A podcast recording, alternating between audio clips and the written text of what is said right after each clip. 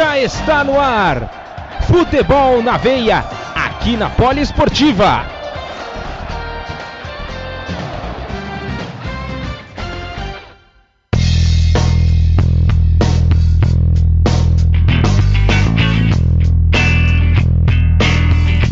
Mais uma semana chegando, 24 semana do nosso podcast Futebol na Veia aqui na Poliesportiva.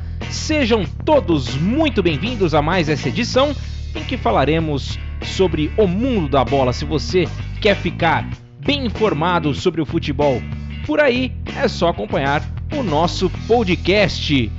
Gostaria de dar as boas-vindas, eu sou Gabriel Max, apresento mais uma vez esse podcast ao meu lado, o nosso comentarista Ícaro Dias. Seja bem-vindo também. Muito obrigado, Gabriel. Muito obrigado aos nossos ouvintes hoje, 24, 24 edição. Nada mais justo que lembrar do Kobe, né? Kobe. A, apesar de não ser diretamente né, do futebol, esse número icônico que marcou a NBA, principalmente nesse último mês de janeiro em que ele infelizmente nos deixou num acidente trágico de helicóptero. Exatamente, o Kobe que tem uma história gigantesca no esporte, é, média de 25 pontos por partida, 5 vezes campeão da NBA, 12 vezes eleito no time de defensores da NBA, MVP nas temporadas 2007 e 2008, 15 vezes no time do All-Star Game da NBA, melhor calor da temporada 96-97, duas vezes MVP das finais, mais de 33 mil pontos na carreira, sendo o quarto maior na história da NBA, ultrapassando Michael Jordan, só perde pro é, Karim Abdul-Jabbar, Cal Malone agora pro LeBron James. É, 6 mil assistências com a camisa do Lakers, 7 mil rebotes. Esse de 6 mil assistências, acho que ele é o segundo maior assistente da história do Lakers, perdendo apenas para, para Irving Magic Johnson, que também é uma bandeira do, do Los Angeles Lakers. Enfim, o Kobe tem um carinho muito grande dentro do, do meio do basquete. Mas também a gente pode, mas também a gente precisa falar de um outro camisa 24 que foi importante na história do futebol mundial, Andreas Iniesta, que iniciou uh, no Barcelona com a camisa 24 lá na temporada 2004-2005. Ele que veio da base do, do Barcelona, depois acabou trocando o número de camisa, mas começou a carreira com a camisa 24 quando o Barcelona conquistou a sua segunda Champions League. Outro jogador que também teve uma passagem muito interessante na Catalunha e também utilizou a camisa 24 foi o Yaya Touré, né? Yaya Touré que atuou com essa camisa, teve, teve muito sucesso no futebol mundial, se não me engano ele está jogando na China e agora no Brasil estão criando a, a campanha contra a homofobia e incentivando os clubes a utilizarem a camisa 24, né? O... Principalmente depois desse ocorrido, né? Alguns times fizeram homenagens, né? É, times de futebol fizeram essa homenagem Sim. pro Kobe também. Igual, é, até pegar a coletiva do Victor Cantillo, né? Quando ele foi pro Corinthians, infelizmente o diretor de futebol do Corinthians falou: ah, esse número aqui não entra, que na, na coluna do Cantillo jogava com a 24. Precisou acontecer toda essa tragédia no mundo do esporte, o Bryant falecer para daí os, daí os dirigentes do Corinthians colocarem, aderirem a essa campanha e o Victor Cantillo atuar com a camisa 24 defendendo as cores do Corinthians. Esse é o primeiro exemplo assim que me vem na cabeça com relação a esse número. Lembrando também que o Cássio, quando começou no Corinthians lá em 2012, ah, é atuava com a camisa 24. Verdade, verdade. Então, esses diversos nomes do futebol e, claro, de Kobe Bryant no esporte mundial vestindo a camisa de, de número 24.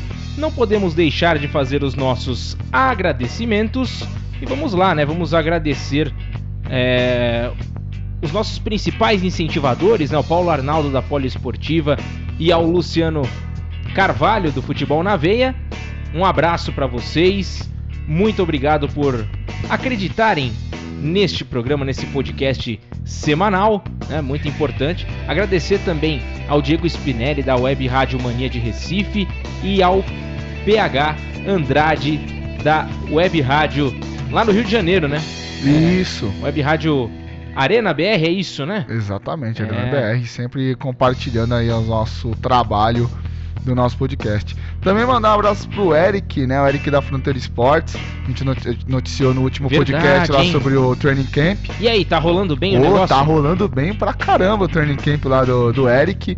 É, últimas inscrições, né? lembrando que até o dia 15 de fevereiro você tem 20% de desconto. Agora o Eric endoidou, endoidou de vez o Eric. Agora falou: não, é, você pode pagar no boleto, você pode pagar à vista, você pode pagar em seis vezes sem juros no cartão de crédito, sendo 40 mangos cada parcela. Então é para a pessoa querer participar mesmo da, desse, dessa cultura do futebol americano. Você ainda ganha a jersey do, do evento uma jersey personalizada. Legal, hein? Legal, bacana.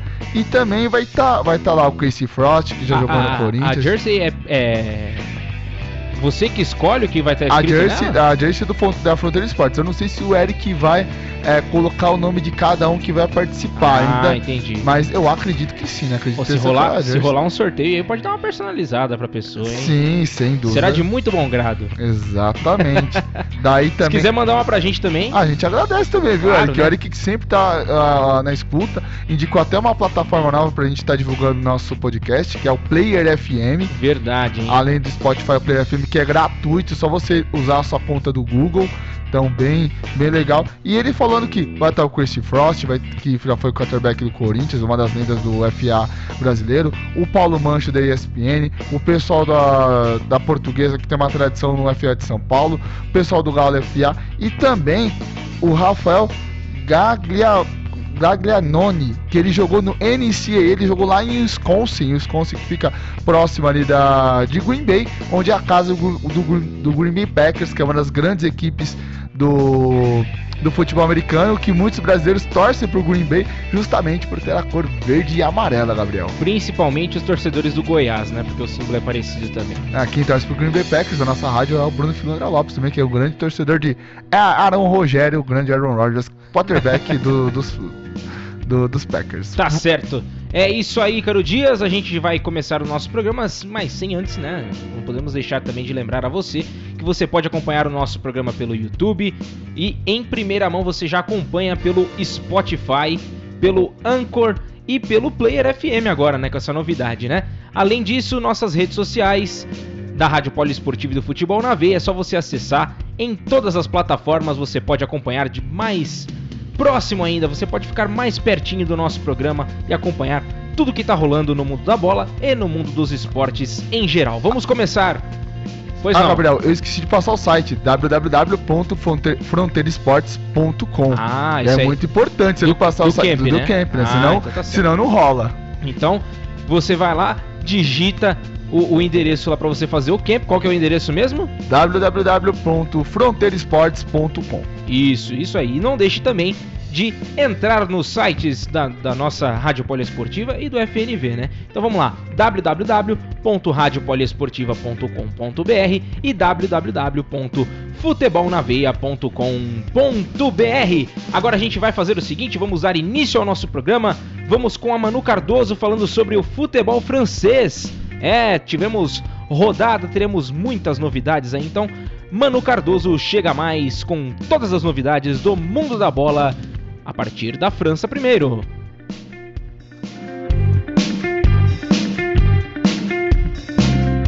A 22ª rodada da Ligue 1 teve muitas emoções. A rodada começou na sexta-feira e teve o brasileiro Rafinha como destaque no Rennes. A partida entre Rennes e Nantes começou bem morna, sem grandes chances no primeiro tempo. Na segunda etapa, o Rennes marcou contra e Rafinha foi o responsável pelo empate. O Nantes abriu vantagem com Simon e estava só administrando o jogo. Tudo parecia resolvido, mas nos acréscimos o Rennes marcou mais dois e o gol de virada foi de Rafinha, um brasileiro para se ficar de olho nas próximas rodadas. No sábado, o Reims venceu o Angers por 4 a 1 e o Dijon goleou o Brest por 3 a 0. Tivemos outra goleada emocionante nesse dia. O Nimes ganhou do Mônaco de virada por 3 a 1. O Mônaco, que vinha se recuperando antes da pausa de inverno, não está tendo bons resultados nas últimas rodadas do campeonato francês. Ainda no sábado, tivemos o show do PSG, que recebeu o Montpellier no Parque dos Príncipes e venceu por 5 a 0. Pablo Sarabia abriu aos 8 minutos do primeiro tempo. Na sequência, os visitantes começaram a sentir o drama na pele. O goleiro foi expulso por tocar com a mão fora da área e o seu substituto sofreu com os diversos chutes de Mbappé. No finalzinho do primeiro tempo, aos 41, Di Maria marcou o segundo tento e o terceiro veio na sequência, com um gol contra aos 44. No segundo tempo, Montpellier já estava abatido e Mbappé marcou após Neymar driblar o goleiro e Kurzawa marcou o último para fechar o placar. Essa partida ficou marcada por duas grandes polêmicas. Neymar levou um cartão amarelo após aplicar uma lambreta no lance em que deu o passe para o gol de Mbappé. Nessa rodada, o jogador entrou numa confusão e após muito reclamar, o cartão veio. Quando o Mbappé foi substituído por Icardi, a segunda polêmica do dia apareceu. O jogador saiu extremamente irritado com o técnico e pode acabar sendo punido por isso. No domingo, o Nice, que havia perdido para o Lyon na Copa da França na semana passada, venceu o adversário por 2 a 1. O Metz venceu o Saint-Étienne por 3 a 1 e o Olympique de Marseille não saiu do 0 a 0 contra o Bordeaux, ficando mais distante do líder do campeonato. E no meio de semana também tivemos rodada. A 23 Na terça-feira, o Lille ganhou do Rennes por 3 a 1. O Mônaco bateu o Angers pelo mesmo placar. Na terça, o PSG, que estava sem Neymar devido a uma lesão na costela no jogo contra o, Monte, o Montpellier, inclusive o Neymar sofreu uma pressão da imprensa europeia, que inclusive fez piadas com a lesão do jogador. Mesmo assim, o PSG venceu o Nantes por 2 a 1. E quarta-feira foi dia dos empates. Montpellier enfrentou o Metz, o Brest jogou com o Bordeaux e o Reims com o Nice. Todos terminaram em 1 a 1. O outro empate ficou por conta de Lyon e Amiens, que não saiu do 0 a 0. O Strasbourg venceu o Toulouse por 1 a 0 e o Nimes, que vem numa sequência boa, ganhou do Dijon por 2 a 0. Fechando essa rodada, o Olympique venceu o Saint-Étienne, que mesmo tendo um retrospecto positivo contra o clube de Marseille, perdeu rodada na rodada passada e nessa novamente. Dessa forma, a tabela ficou assim.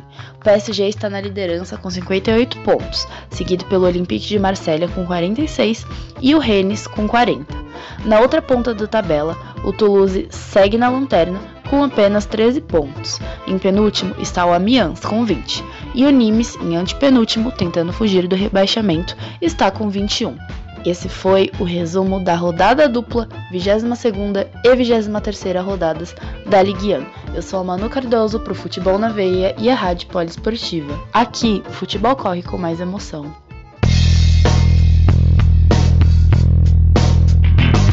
Daí tá essas foram as informações do futebol francês. Mais uma vez o tema é Neymar. Neymar que teve toda essa polêmica com o juiz, né, por conta da lambreta que ele deu no seu adversário, o juiz foi lá e deu um cartão amarelo. Depois, nos corredores, ele foi conversar com o quarto árbitro. O quarto árbitro pediu para ele ficar, para ele ter calma, e ele respondeu de uma maneira um tanto quanto ríspida. Calma, eu... não, vamos jogar baralho. É isso. E eu concordo com ele nessa daí, viu? Nessa daí eu não tem como discordar do nesta oportunidade adulto Ney. É, tem pessoas que falam que o Neymar está no inferno astral, né? Ontem foi aniversário do Neymar, 28 anos, assim como aniversário do Cristiano Ronaldo e do Carlitos Tevez. Teve festa, né, do Teve Neymar festa, nesse último E ele falou que não ia fazer festa nenhuma para despistar a imprensa, mas é um absurdo, um absurdo você punir o jogador que tenta o drible, que tenta. Tudo bem que ali ele tentava fugir da marcação, mas o árbitro chegar e falar chega, é, chega de, de graça, de firula, Max, é, ele tenta explicar o seguinte, que o jogador pode perder a cabeça e ter uma entrada mais dura, quando ele sofreu uma lesão, então ele foi falar Pega leve, toma cuidado para você proteger a sua própria integridade física. Mas até aí não advertir com cartão, né? Mas aí, como o Neymar falou que eu não vou, sabe, a, a, interpretou de uma outra maneira, acabou se prejudicando e o árbitro falou: quer saber? Toma o cartão então. Eu tô tentando te ajudar, você tá querendo.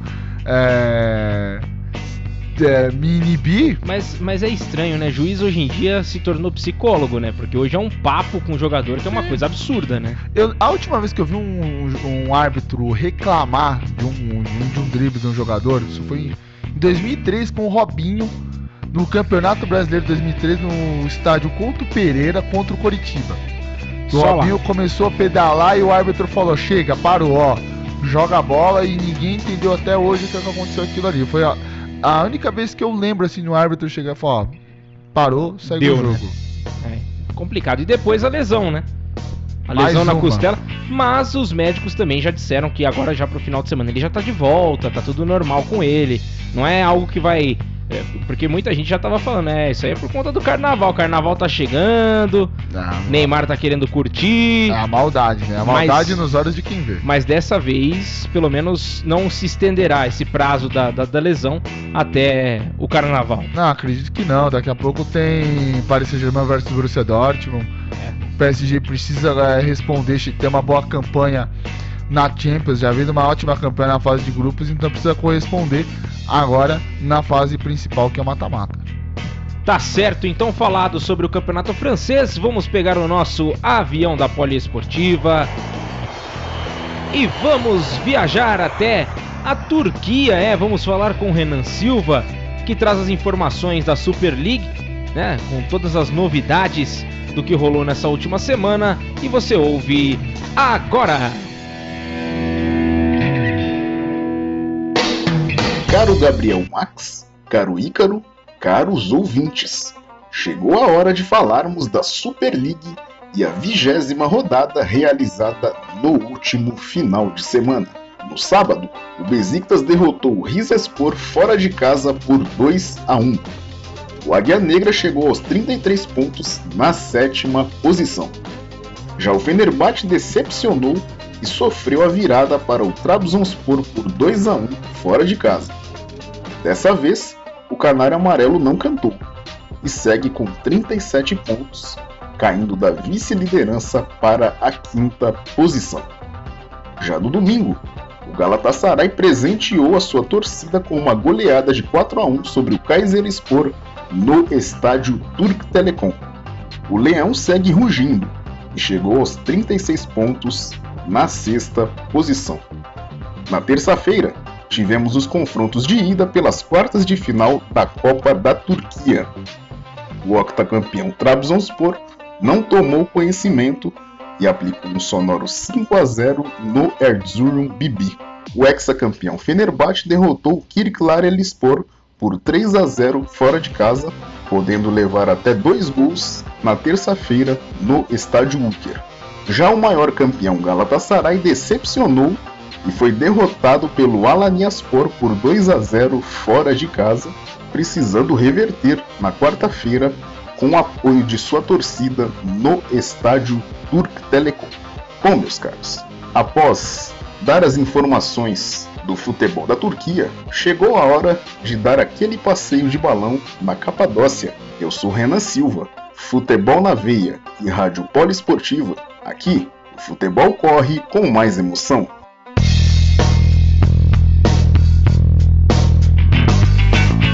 Tá aí, essas foram as informações do campeonato turco que mantém o equilíbrio, né? O Sivaspor continua lá na frente na, na classificação, continua como o primeiro colocado e abre uma, uma margem de, de três pontinhos aí para cima do. Aliás, dois pontos, né? Dois pontos para cima do Istambul, né? Do, do Başakşehir, que tá com 39, 41 pontos para o Sivaspor, Trabzonspor com 38, Alanyaspor com 38 também. E no encalço, os times mais conhecidos por nós brasileiros aqui, né? O Galatasaray e o Besiktas, né? O Fenerbahçe, Galatasaray e Besiktas, esses três aí os mais conhecidos que estão na quinta, sexta e sétima colocação respectivamente, Ícaro. Detalhe para o Leão de Istambul, que já está na sexta colocação com 30, 36 pontos. 5 atrás do Sivaspor, tem um confronto direto ainda. O Trabzonspor vem de 4 vitórias consecutivas, está na terceira colocação. O Alinaspor está em 4 com 5 vitórias consecutivas. Então o Campeonato Turco dando assim uma afinada, né? Chegando uma parte um pouco mais decisiva. A gente não vê os grandes artilheiros, né? O Babel não está liderando a artilharia. O próprio Falcão Garcia também não está tendo um grande desempenho, por isso que essas equipes na parte de tipo Galatasaray e Fenerbahçe não estão, Besiktas não estão conseguindo desempenhar um grande futebol dentro da liga, né? Porque a gente sempre espera esses três brigando cabeça a cabeça, igual ocorre no Campeonato Português, com Porto, Braga e. com Porto, Sporting e Benfica. Tá certo. A gente falou então sobre o campeonato turco. Vamos pegar o nosso avião mais uma vez. Já vamos de viagem. E vamos agora chegar na Espanha, é, chegamos até Barcelona. Vamos descer em Barcelona, vamos fazer a nossa estadia por lá e vamos conversar com a nossa repórter muito bem informada sobre a La Liga. É ela mesma, Lauren Berger, está de volta nessa semana para falar mais sobre o que ela diz, né? O, o melhor campeonato do mundo. Mas há controvérsias de outros repórteres por aí, hein? É, então vamos lá, vamos com ela, com essas novidades de tudo que, ocor que ocorreu lá na, ter na terra da Fúria, da La Fúria Roja. A Roja o pessoal diz que é no Chile, né? La Roja. Não, La Fúria Roja. Ah, agora é. mudaram, né? La Fúria. Ah, é. La Fúria sim. É, então. Então vamos lá. Laurenberger, chega mais. Chicos e chicas mais lindos desse mundo. E eu voltei para falar sobre o melhor campeonato do mundo, que vocês já sabem que é o Campeonato Espanhol. E olha, a 22 rodada foi bem equilibrada, viu? Com só dois empates, os times brigaram para somar os três pontos. E o Granada e o Espanhol abriram os confrontos no sábado. Depois de perder por dois jogos seguidos, o Granada venceu por 2 a 1. Na sequência, o Clássico de Madrid aconteceu e o resultado da Supercopa se repetiu, viu? O Real Madrid não decepcionou seus torcedores. Jogando no Santiago Bernabéu, Benzema voltou a marcar. E por 1 a 0 os merengues conquistaram os três pontos. Já o Atlético de Madrid continua tendo desempenhos bem mornos e faz más partidas. Já Mallorca recebeu o Real Valladolid, que levou os três pontos para casa. O time de Ronaldo Nazário venceu por 1 a 0. E quem ficou pelo mesmo placar foi o Valência, que levou melhor sobre o Celta. Já o Leganés e o Real Sociedade abriram os jogos de domingo. O Lega segue na sua missão de fugir do rebaixamento e venceu por 2 a 1. Enquanto isso, o Eibar ficou no 1 a 1 com o Betis. Já o Retafe marcou dois gols e venceu o Atlético Bilbao, que nada marcou. O maior placar da rodada ficou por conta do Vídeo Real e o Sassuna. O Vídeo ganhou por 3 a 1. O Sevilha acabou ficando no empate com o Alavés. Cada time marcou um gol. Por fim, o Barcelona e o Levante encerraram os trabalhos. E olha, catalães contaram com seu garoto prodígio brilhando. Sim! sim! Ansu! Ansu! Ansu Mané! Fati! O Fati estava inspirado e anotou dois gols em menos de dois minutos. Já os visitantes anotaram um gol nos acréscimos da segunda etapa. Com os resultados, o Real Madrid segue na liderança da La Liga. Atualmente, a equipe de Madrid aparece com 49 pontos. Em segundo está o Barcelona com outros 46. O G4 é completado por Retafe em terceiro e Sevilha em quarto, ambos com 39 pontos cada. Quando eu disse semana passada que a bruxa estava solta no Barcelona, eu não estava brincando, viu? Depois de Soares, Dembélé se lesionou. O Barça segue na ferrenha luta para fechar com o atacante o quanto antes. O time estava tentando Rodrigo do Valência e Richarlison do Everton, mas até agora nada foi acordado. Sendo assim, quem entrou na mira foi Angel Rodrigues do Retafe. E o negócio gira em torno dos 10 milhões de euros. Além disso, o tempo está cada vez mais fechado. Após Abidal, ex-jogador e agora dirigente do Barcelona, ter culpado os atletas pela saída do técnico Ernesto Valverde, Messi pode deixar a equipe. Isso mesmo. O argentino não tem gostado das últimas temporadas da equipe e com a fala do dirigente a situação piorou. Messi estaria farto, principalmente porque o time não tem fechado grandes contratações, como um dos pedidos dele, que foi trazer Neymar de volta no ano passado. O argentino tem uma cláusula que permite o rompimento do vínculo a qualquer momento a partir do fim da temporada. Será que o Barcelona vai então perder o seu camisa 10? E era isso por hoje, Chiquitos. Eu sou Lauren Berger para o Futebol na Veia e Poliesportiva. Aqui o futebol corre com mais emoção. Adeus, muchachos! Rapaz, o negócio tá pegando fogo lá na Espanha, hein? É, tá pegando fogo, bicho. E toda, toda semana uma notícia nova sobre o Barcelona, né? Principalmente o Barcelona com Lesões. lesões e dificuldades, né? Com relação a dirigentes e jogadores, o Messi descontente.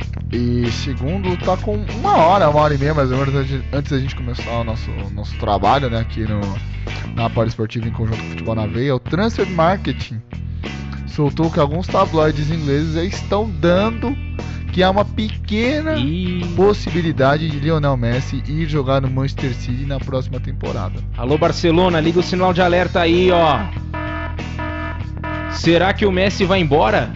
E se for pro Manchester City, seria uma baita de uma contratação. O Manchester City já tinha tentado, né, há pouco tempo atrás, Sim. fazer uma oferta por ele, né? Sim, eu acredito que o City tem jogadores importantes para efetuar até uma troca, né, para bater um pouco o valor da, da contratação. Tem dinheiro sobrando, tá, tá em dia, né, com o fair play financeiro na UEFA. Então não, não ficaria surpreso do Messi dizer adeus, viu? Dizer adeus e abandonar La Macia, La querida casa que é Barcelona e jogar na Inglaterra. Algo que muitos torcedores que são fãs do Cristiano Ronaldo gostariam, né? Que eles falam que ah, o Messi só jogou em um clube e conquistou só num clube, né? Vamos ver se ele é bom mesmo, se ele con- consegue conquistar em, outro, em outros locais também, né? Ainda mais pra jogar lá na Premier League, né? Seria um espetáculo e tanto, né? E é isso aí. Vamos agora fazer o seguinte, vamos com Guilherme Ribeiro para falar sobre o futebol alemão. Teremos jogos importantes nessa rodada. Teremos é, é, Red Bull Leipzig contra o Bayern, né? Que é um, um grande jogo que, que na próxima semana a gente vai ter um apanhado aí de como que foi. Dois né? Mas a gente- artilheiros, né? Lewandowski Sim. versus Timo É Werner. isso aí, então a gente tem muita coisa boa aí pra rolar e vamos ouvir também o que, que já rolou nessa última semana com um resumo do Guilherme Ribeiro. Chega aí, seu 7x1! Salve seu 7x1, tudo bem com vocês? Vamos que vamos que o boletim de hoje tá animado.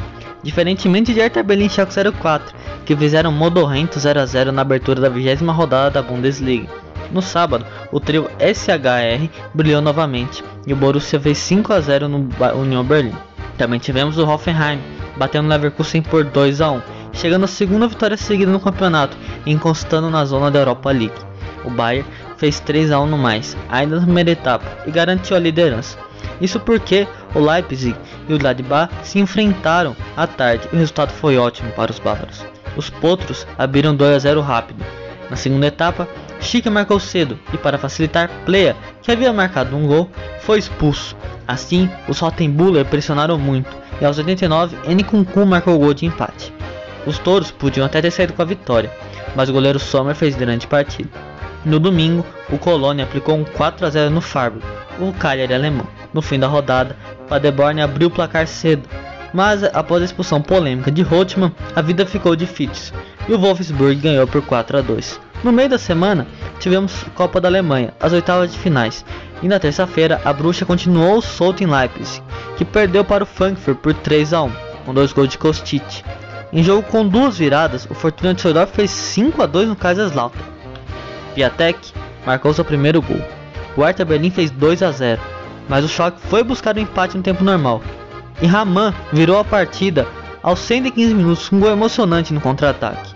Que diferença de partidas de um campeonato para outro. Para finalizar o dia, Haaland até marcou. Reina fez um golaço, mas o Werder Bremen fez um grande jogo e eliminou o Borussia Dortmund em 3 a 2. Na quarta, e começou sem, sem zebras, isso porque o Union Berlim bateu o VAR por 1 a 0. O Leverkusen fez 2 a 1 no Stuttgart, em jogo cheio dos gols anulados. Às 4h30, o Hoffenheim abriu o placar aos 8 minutos. O Bayern, com dois de Lewandowski, abriu um 4 a 1. Dabur entrou e fez dois gols. Rude perdeu uma chance no último minuto. Os bávaros seguem vivo, com muito suor, às quartas de finais. O último classificado saiu após um jogo entre Karlsruhe da segunda divisão e Saarbrücken da quinta.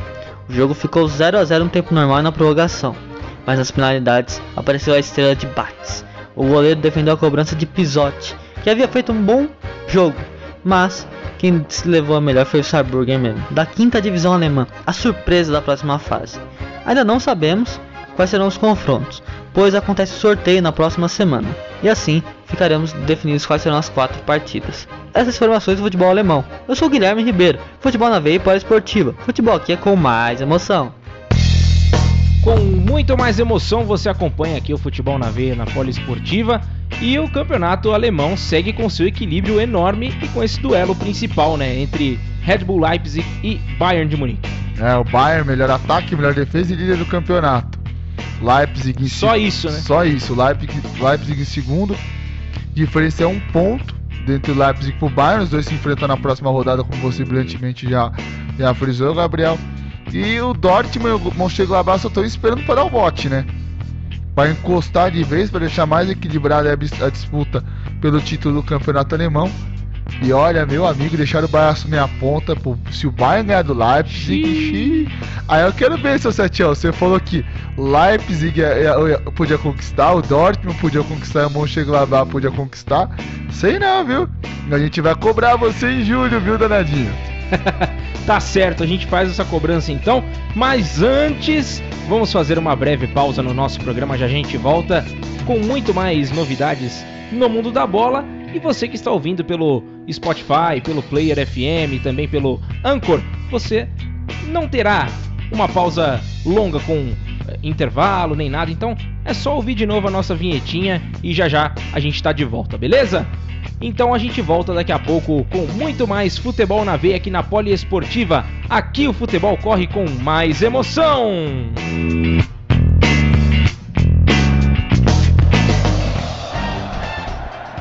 Você está ouvindo Futebol na Veia.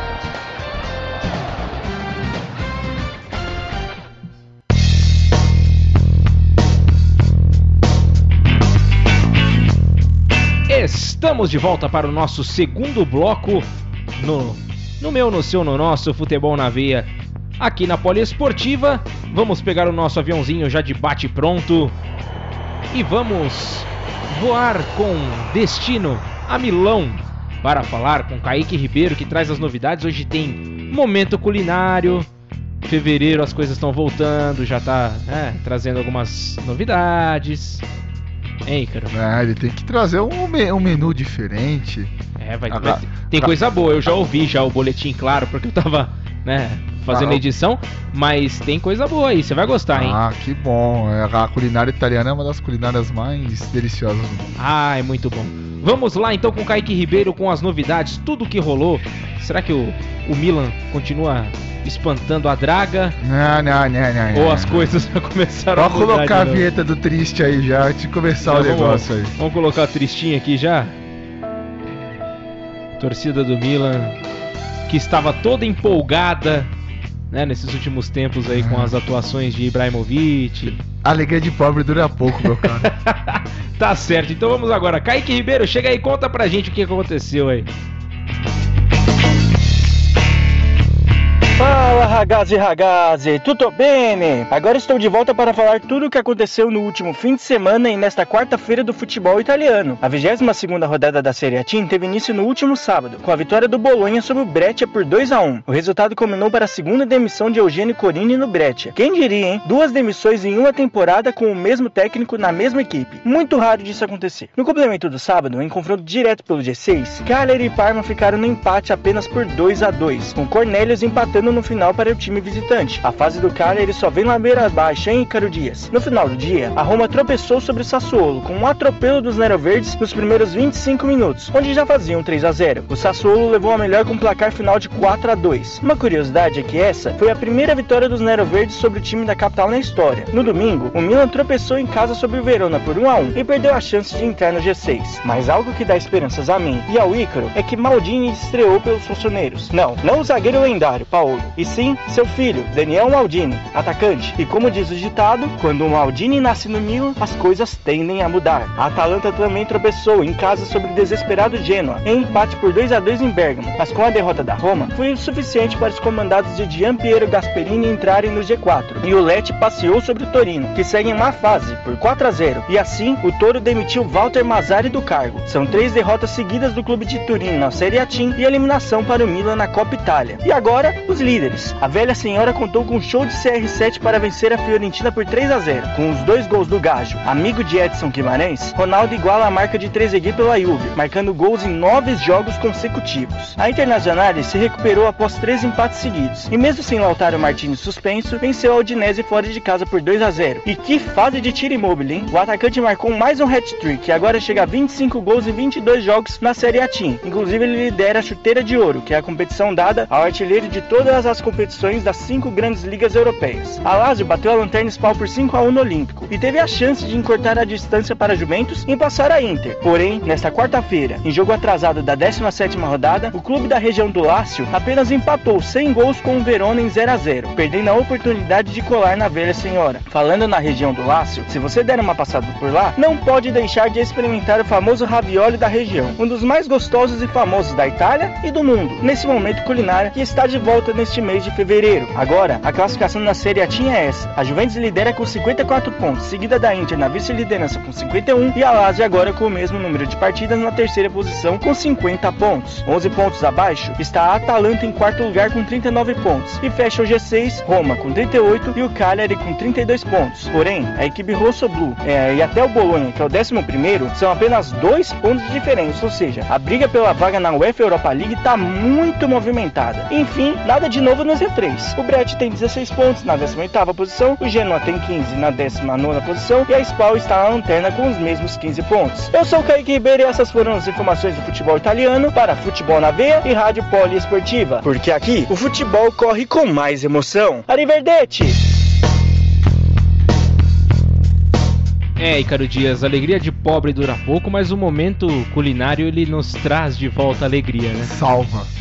Daquela salvada no rolê. Com certeza. E quem também tá salvando a liderança da Juventus é o Cristiano Ronaldo né, com, esse, com essa sequência igualando o Davi Trezeguet. Aliás, um dos aniversariantes da semana, né? Exatamente. Esse aí, esse não tá vendo inferno astral, né? Ah, não, não, não. Esse aí tá na, tá na fase boa.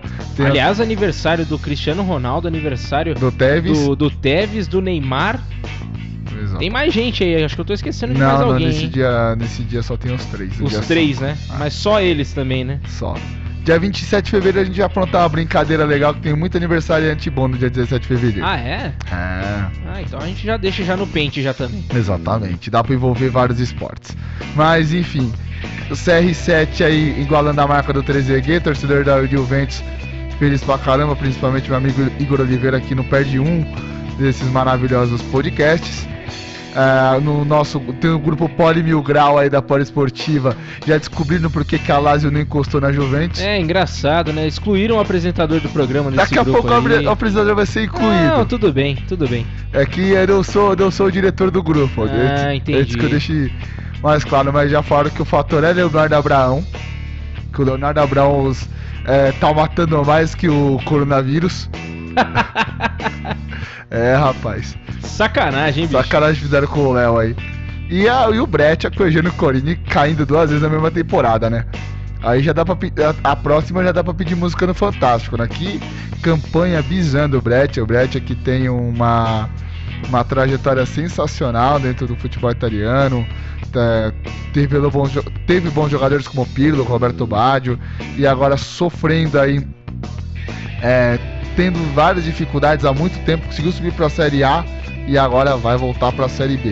E Ícaro, teremos um, um joguinho, uma peleja nesse domingo entre Inter de Milão e Milan. Ah, se meus amigos vai me cornetar pra caramba, meu Deus é, do né? céu.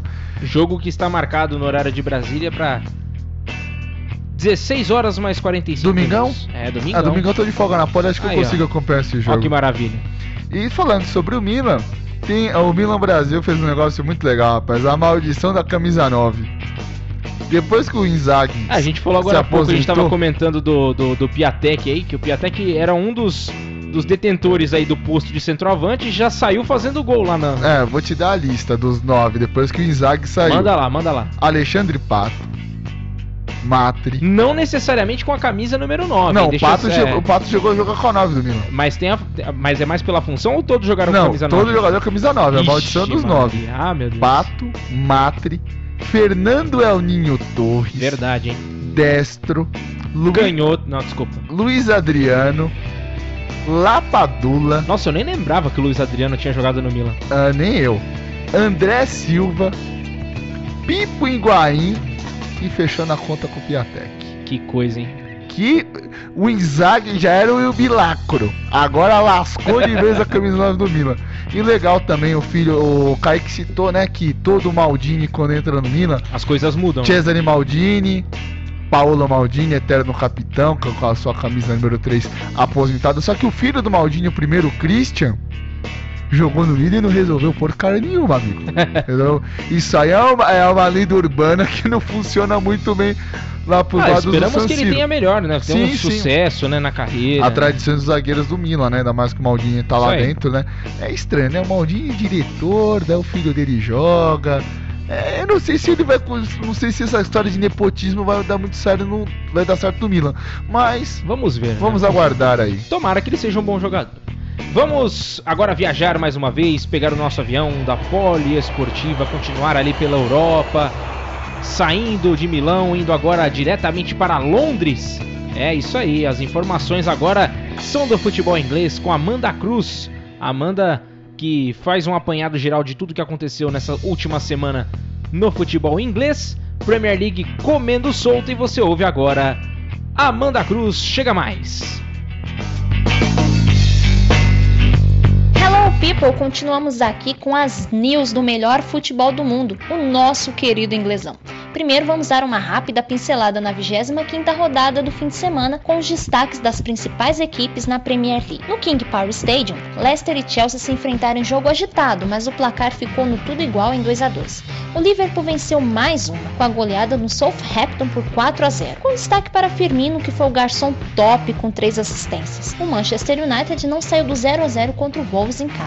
O Arsenal não agradou com um empate sem gols contra o Burnley. E o jogo mais falado da rodada foi entre Tottenham e Manchester City. Polêmico incrível, a equipe de Mourinho venceu os Citizens por 2 a 0. Essa foi a primeira vitória dos Spurs sobre um rival do Big Six da Premier League desde 2018. Na classificação, Liverpool segue disparado na liderança. Manchester City em segundo, Leicester em terceiro, Chelsea em quarto, Tottenham subiu para quinto, Sheffield cresceu e está na sexta posição. United caiu para a sétima. O Arsenal estacionou na décima posição.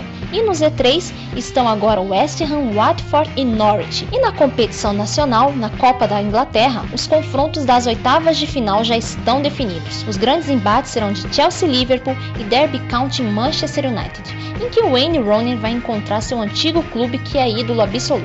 No deadline inglês do dia 31 de janeiro, o United contratou dois, Odion Igalo e Nathan Bishop. Ryan Bennett foi para o Leicester Cedric Soares para o Arsenal. Não é muito intenso, mas estes foram algumas contratações que chamaram a atenção. Agora o assunto do momento, o Brexit, que é o apelido dado à saída do Reino Unido da União Europeia, que aconteceu na última sexta-feira. E na Premier League, como isso poderá afetar?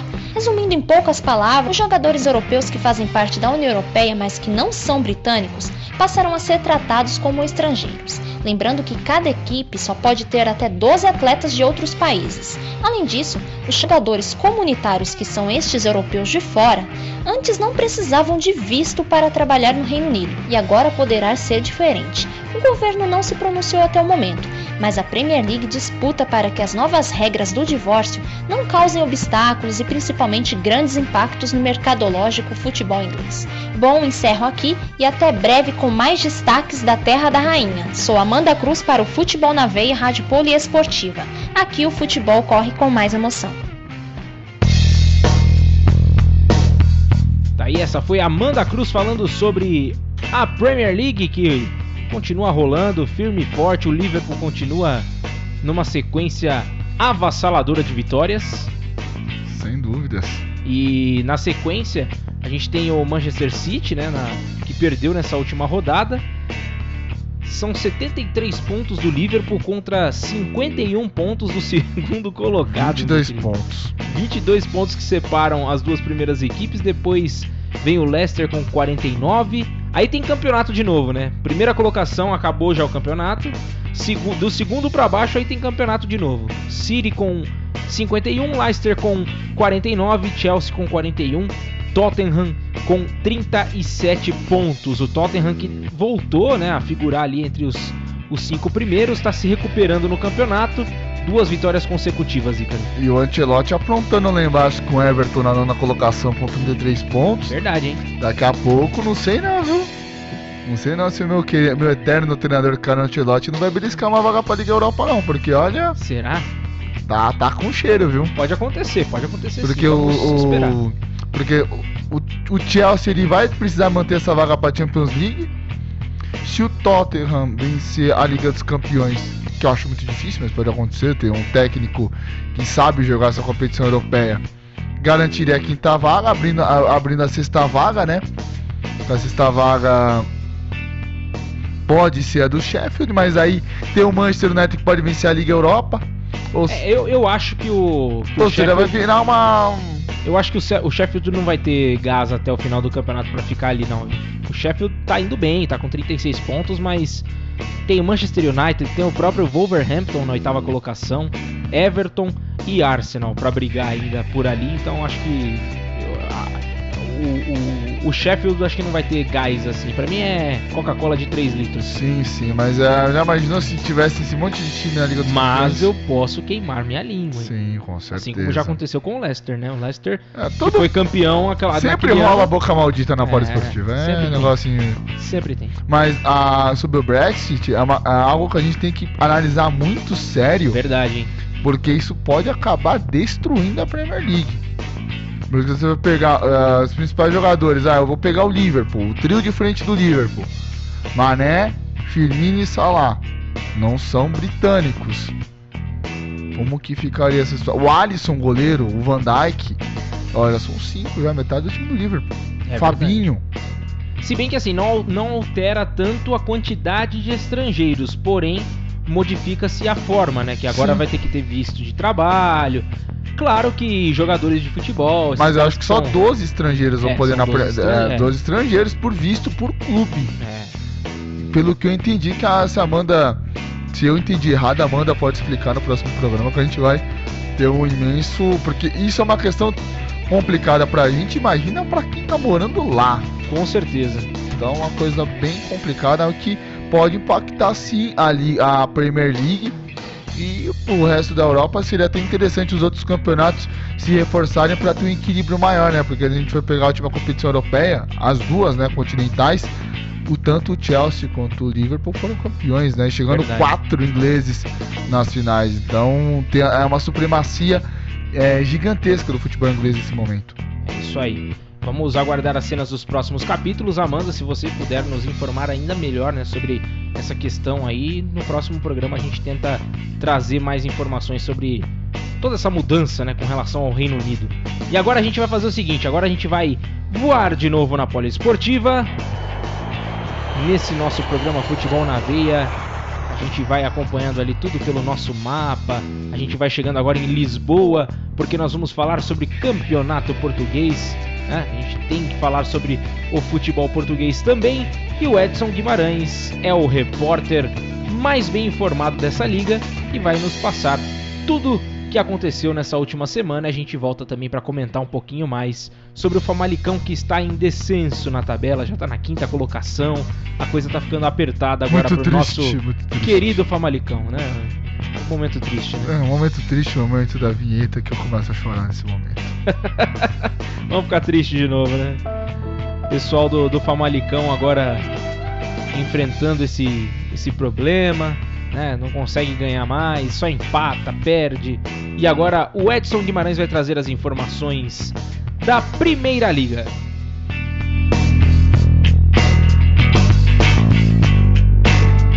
Muito que bem, boletim lusitano na área, um boletim especial de número 24. Aos nossos poliouvintes que também são fãs de basquete, principalmente, que o nosso eterno camisa 24 do Los Angeles Lakers, Kobe Bryant, siga eternamente em vossos corações. Agora, seguindo com homenagens, o dia 5 de fevereiro é marcado por diversos aniversários futebolísticos. Dentre eles, Denilson, pentacampeão do mundo com a seleção brasileira, Neymar Júnior, Tevez e ele, a máquina, a besta enjaulada, o pai de todos nós, o caça-recorde CR7, isso mesmo, Cristiano Ronaldo. O craque revelado pelo Sporting completa 35 anos. Meu palpite é que joga no mínimo até os 40. E o de vocês? Focando agora no Campeonato Português, na sexta-feira, dia 31, tivemos o início da 19ª rodada. Já começamos com o líder Benfica vencendo mais uma. Dessa vez a vítima foi o Belenenses. As águias abriram 2 a 0, os azuis do Restelo diminuíram, mas o Brasil, o brasileiro, desculpa, Chiquinho, abriu vantagem para o Benfica novamente. No finalzinho, o Luso Licá deixou o placar mais apertado e terminou assim, 3 a 2 e segue o líder. Na sequência, Rio Ave e Famalicão fizeram um belo jogo e empataram em 2 a 2. Entretanto, o resultado foi péssimo para os famalicenses, que acabaram caindo para a quinta colocação. Já no sábado, o Tondela visitou o Portimonense e venceu por 1 a 0. O vice-líder Porto, também como visitante, não tomou conhecimento do Vitória de Setúbal e goleou por 4 a 0. No domingo, mais uma goleada de visitante. O Moreirense surpreendeu a todos e, e aplicou 5 a 1 no Gil Vicente. O Lanterna Aves voltou a vencer aproveitando que os mandantes não estavam bem na rodada. Diante do Marítimo, 2 a 1 para os avenses. No clássico entre Braga e Sporting, os arsenalistas fizeram jus à sua ótima fase e venceram por 1 a 0. Assim, ultrapassaram Famalicão e o próprio Leão de Lisboa.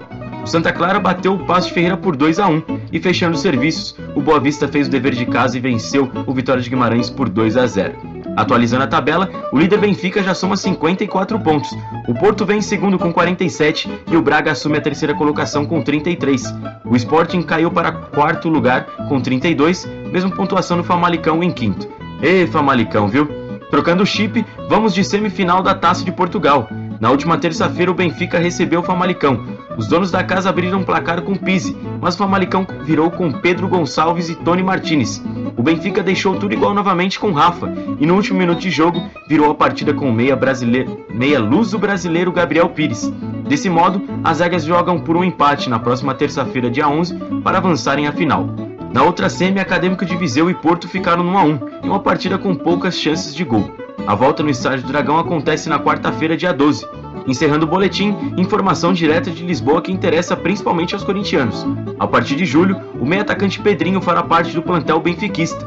Além disso, o Benfica emprestou o atacante colombiano Ione Gonzalez ao Corinthians até o final de junho. Após isso, a equipe paulista será obrigada a comprar 50% do atleta por 3 milhões de euros, pouco mais de 2 milhões de reais.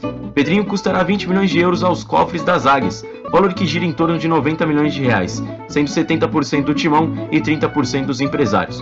Essas foram as informações do Campeonato Português. Eu sou Edson Guimarães para o Futebol na Veia e Poliesportiva. Aqui o futebol corre com mais emoção. Tá aí as informações sobre o Campeonato Português. A gente falando sobre o Famalicão, né, que continua em descenso na tabela, mas não podemos esquecer que neste final de semana também teremos mais um grande clássico do futebol português e do futebol mundial. E nós teremos Porto e Benfica. É, aí o chicote estrala. Grande jogo, hein? Um jogaço. O Benfica aí com apenas uma derrota na competição. O Porto que precisa dessa vitória para ficar quatro pontos e torcer pro Benfica. Daí depois tropeçar contra Braga ou Sporting, dependendo da, dos jogos. O Braga que vem muito bem, se a gente for olhar esses quatro primeiros colocados do Campeonato Português, foram os últimos quatro colocados da última, da última edição da Liga Nossa. Só lembrando que Porto e Benfica será neste sábado, né? O jogo no horário de Brasília será às 17 horas mais 30 minutos. É, esse jogo eu já não vou conseguir ver. Tá apertado, né? Já já estarei na, na transmissão de SESI São Paulo versus Maringá Vôlei pela Rádio Poliesportiva. E é duelo de líder e vice-líder, né? Mais um duelo de líder e vice. É, mais um duelo quente dentro do cenário internacional. O Porto que tem toda aquela rivalidade. O jogo será no estádio do Porto. É, estádio do Dragão. Isso, lá no estádio do Dragão. É, eu acho que o Porto com o fator casa consegue derrubar o Benfica. Eu acho, né? Mas vamos ver. O Edson Guimarães. A boca maldita aí. Lembra que o Edson Guimarães, rapaz, na última semana falou que ele tinha cravado que o Braga tinha ganhado, ia ganhar do, do Porto? É verdade. Ele me mandou o áudio, rapaz. ele mandou É pra você? verdade, é verdade. O Edson Guimarães aí, é, o profeta, o profeta da bola português. Muito bem, o Profeta Cascais, muito bem. E agora a gente vai fazer o seguinte, vamos mudar de continente, vamos pegar mais um avião. Agora rumo a Tóquio. Como brasileiros sempre costumavam dizer na Libertadores, rumo a Tóquio. Rumo a Tóquio. E a gente vai agora com o Lucas Vilela, ele traz o boletim na sua segunda participação aqui no nosso programa, falando sobre tudo que está acontecendo na J-League, que está prestes a voltar aí a, a rolar. Então vamos com o Lucas Vilela, já a gente volta para comentar mais também. Konnichiwa Yudin, Ícaro Dias, Gabriel Max, a todos que estão nos ouvindo. O boletim japonês desta semana traz as movimentações na janela de transferências, a Supercopa do Japão e os primeiros confrontos dos times na Champions League Asiática. Começando pelo vai e vem do mercado na Terra do Sol Nascente, o Gamba Osaka anunciou nesta última segunda-feira 3, pelas redes sociais, a contratação do zagueiro japonês de 27 anos, Gen Shoji, que estava defendendo as cores do Toulouse, da França. O defensor começou sua carreira no Kashima Antlers, do Japão, em 2011, onde fez 224 jogos e marcou 11 gols. Posteriormente, na temporada 2018-2019, chegou no Toulouse, participou de 21 partidas. Agora, em 2020, vai defender o Gamba Osaka. A equipe comandada por Tsuyoshi Otsuki, o Urawa Reds, contratou o zagueiro australiano de apenas 22 anos, Thomas Deng, que estava no Melbourne Victory, da Austrália. O defensor começou no próprio Melbourne Victory em 2014 e 2015, onde fez 81 jogos e marcou dois gols. Nesse período, teve uma passagem discreta pelo PSV da Holanda. Agora, nesta temporada, vai atuar no Urawa Reds do Japão. Neste sábado, 8 às 1h35 horário de Brasília, no estádio Saitama, casa do Urawa Reds, vai acontecer a partida valendo a Supercopa do Japão entre Yokohama Marinos, campeão da J-League, o campeonato japonês, e Vissel Kobe, campeão da Copa do Imperador. Agora vamos falar da Champions League Asiática. Na próxima terça-feira 11, às 7 horas horário de Brasília, o FC Tóquio vai até a Coreia do Sul enfrentar o Ulsan Hyundai. No mesmo horário, porém na quarta-feira 12, o Vissel Kobe recebe o Johor FC da Malásia. Por outro lado, o Yokohama Marinos visita o Jeonbuk Hyundai. Todos os jogos serão válidos pela primeira rodada da fase de grupos da Champions Ásia 2020. Esse foi o boletim japonês desta semana. Eu sou Lucas Vilela para o Futebol na Veia e Rádio Poliesportiva. Aqui o futebol corre com mais emoção. É, Icaro Dias, as principais novidades são mais do mercado da bola, né? O Shoji, o zagueiro que estava lá no Toulouse, voltando ao Japão, é um bom nome, né? Sim, é um ótimo nome. Eu já, o, é, trazendo de novo o jogador para o continente japonês, a gente espera que logo logo volte a J-League. Mas também já tem a Champions League da Ásia, né, Gabriel? Que é um torneio. Pode demorar, né? Porque o time precisa estar tá entrosadinho ali já, Sim. né? Aliás, é, isso também essa Champions League da Ásia vai impactar muito devido ao problema do coronavírus, né?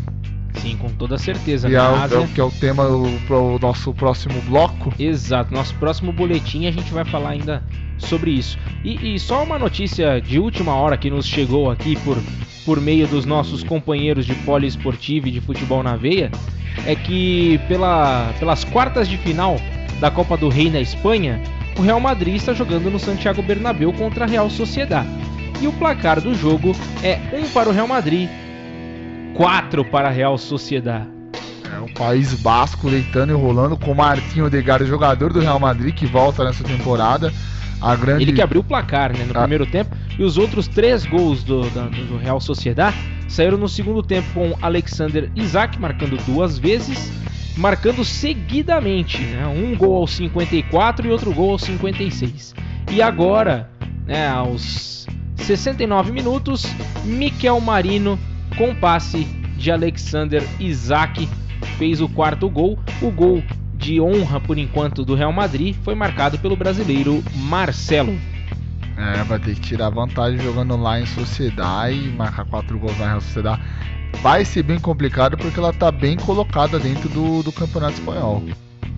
É, e senão o negócio vai ficar feio, né? O Zidane pode botar ah, Zidane... as poucas barbas, os poucos cabelos de molho. O Zidane que tem menos cabelo do que eu, já tá querendo sair fora, né? Já tem algumas conversas que ele pode ir pra Juventus, o R7 tá pedindo porque eu não gosto muito do trabalho do Maurício Sarri, enfim, é, o futebol tá bem, bem maluco ultimamente, amigo. É complicado, complicado. E agora a gente vai fazer o seguinte: vamos aproveitar este tempo que nós temos aqui e vamos passar o nosso próximo boletim. Vamos agora viajar até a China para falar com o Leonardo Abraão. A gente pega o nosso aviãozinho da Poliesportiva. Tá com máscara. Vamos nos proteger, né? Na semana passada a gente não foi para lá. Já tem jogador vindo embora, já tem tinha gente que tava presa, digamos assim, né? 40 brasileiros já voltaram. 40 não, 57 brasileiros. Tinha a Milene que jogava no, no Corinthians. Milene tava por lá, ela que foi para assinar com o time de Wuhan, que é o, o epicentro da, né, do, do, coronavírus. do coronavírus e tava passando por maus bocados lá, não podia sair de casa, poucos alimentos já depois de diversos dias, né, com, com, com esse perigo iminente. Mas agora parece que tá tudo bem, já mandaram um avião lá da, da FAB, da FAB para poder trazer esses brasileiros. Vamos aguardar também as cenas dos próximos capítulos, lembrando que esses brasileiros ficarão em um hotel isolados, né, para não entrar em contato com outras pessoas. O período de isolamento, é o que estou entendendo um pouco sobre essa área, é 18 dias, Gabriel. Isso, isso mesmo. É, em torno de 10 dias, parece que após o a chegada... O vírus demora dele. 14 dias para a pessoa já começar a detectar sintomas. Então eles ficam em quarentena 14 dias e depois esperam mais 4 para ter certeza para liberar a pessoa para ter uma vida normal. Tá certo, a gente vai agora com o Leonardo Abraão com as informações do mercado na China.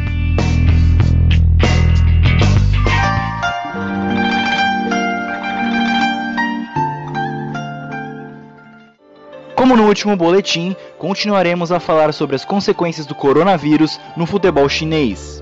Em relação ao adiamento das competições domésticas, ainda não temos novidades sobre o início do Campeonato Chinês de 2020, nem da Supercopa e muito menos da Copa da China. Contudo, tivemos mudanças nas datas das três primeiras rodadas da AFC Champions League, Liga dos Campeões da Ásia. Todos os jogos envolvendo times chineses na rodada 1, 2 e 3 das fases de grupos foram adiados para abril e maio, exceto o jogo entre Shanghai United da Tailândia e Beijing Guan, que segue sendo no dia 18 de fevereiro, válido pela segunda rodada da competição. O mercado de transferências ficou mais movimentado do que nunca, muito por causa do vírus. Temos várias chegadas, saídas e renovações de contrato. Como por exemplo do brasileiro Allan Kardec, que renovou com Chongqing Nagdai até o final de 2022. Além das várias transferências envolvendo jogadores chineses entre os clubes da primeira divisão, tivemos muitas saídas de estrangeiros para a Europa. A mais importante delas, do belga Ferreira Carrasco, que saiu do Dalian Pro e voltou por empréstimo ao Atlético de Madrid, equipe que defendia antes de ir jogar na China. Em relação às chegadas, temos algumas importantes, mas só uma confirmada até agora. Do suíço Zemaili, que jogava na Itália, no futebol italiano, no Bolonha e agora vai para o Shenzhen, equipe que disputará a Chinese League One, segunda divisão chinesa. Outro que chega, mas para jogar a primeira divisão, é o zagueiro zambiano Sun Tzu, que jogava no Mets da França e está treinando no Shijiazhuang Everbright. O jogador já passou pelo Shanghai Shenhua na temporada de 2015. Na mesma situação se encontra o francês Alessandrini, que teve seu contrato encerrado com o Los Angeles Galaxy e está treinando com o Qingdao Huangai, campeão na segunda divisão no ano passado, e deve ser anunciado nos próximos dias. Voltando às saídas, uma tanto quanto inusitada. O nigeriano atacante do Shanghai Shenhua, Odion Igalo, foi para o Manchester United por empréstimo até o final da temporada europeia. Essas foram as informações do futebol chinês. Eu sou o Leonardo Abrão para o Futebol na Veia e Rádio Poliesportiva. Aqui o futebol corre com mais emoção. É isso aí, as informações do futebol chinês em rápidas pinceladas, Ícaro Dias, por favor. Ah, o futebol chinês já buscando alguns nomes, né? Tentando é, reforçar a sua liga. Recentemente o.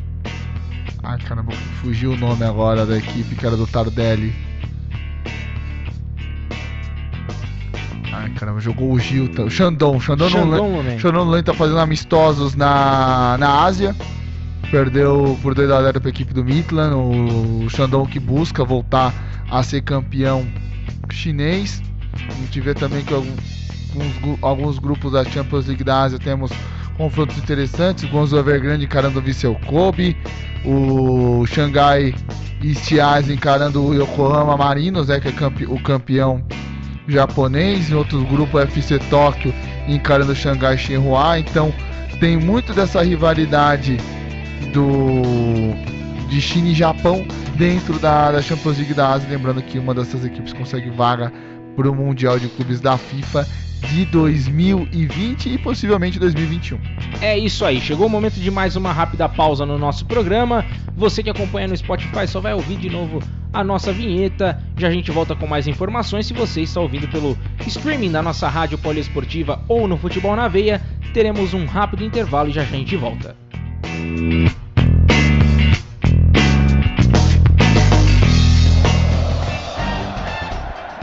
Você está ouvindo Futebol na Veia.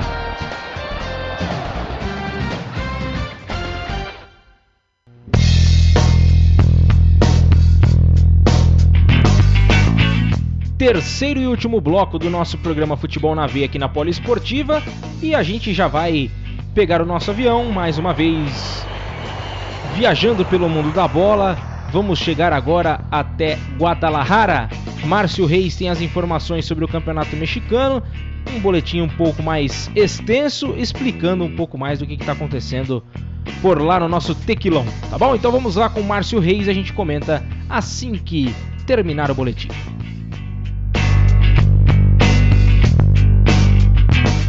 Habla mis hermanos Gabriel Max e Dias. Como estão vocês? Listos para outra ronda da Liga MX? Eu espero que sim, porque hoje estamos recheados de jogos. Dessa vez teremos uma rodada de quarta a domingos, porque algumas partidas estão atrasadas.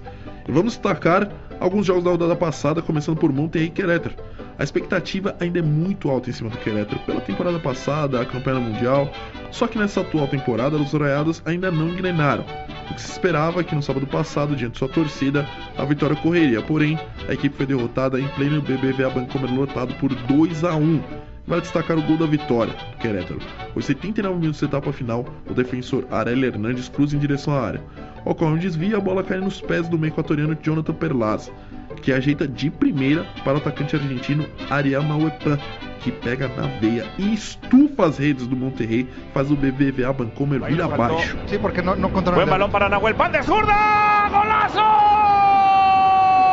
Esse resultado colocou os Galos Blancos de Querétaro na segunda posição do torneio, só que com os mesmos 9 pontos do líder Leão.